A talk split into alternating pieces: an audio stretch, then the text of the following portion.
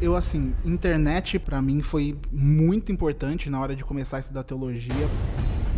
Cara, a internet em curtas distâncias, né? Isso é fato.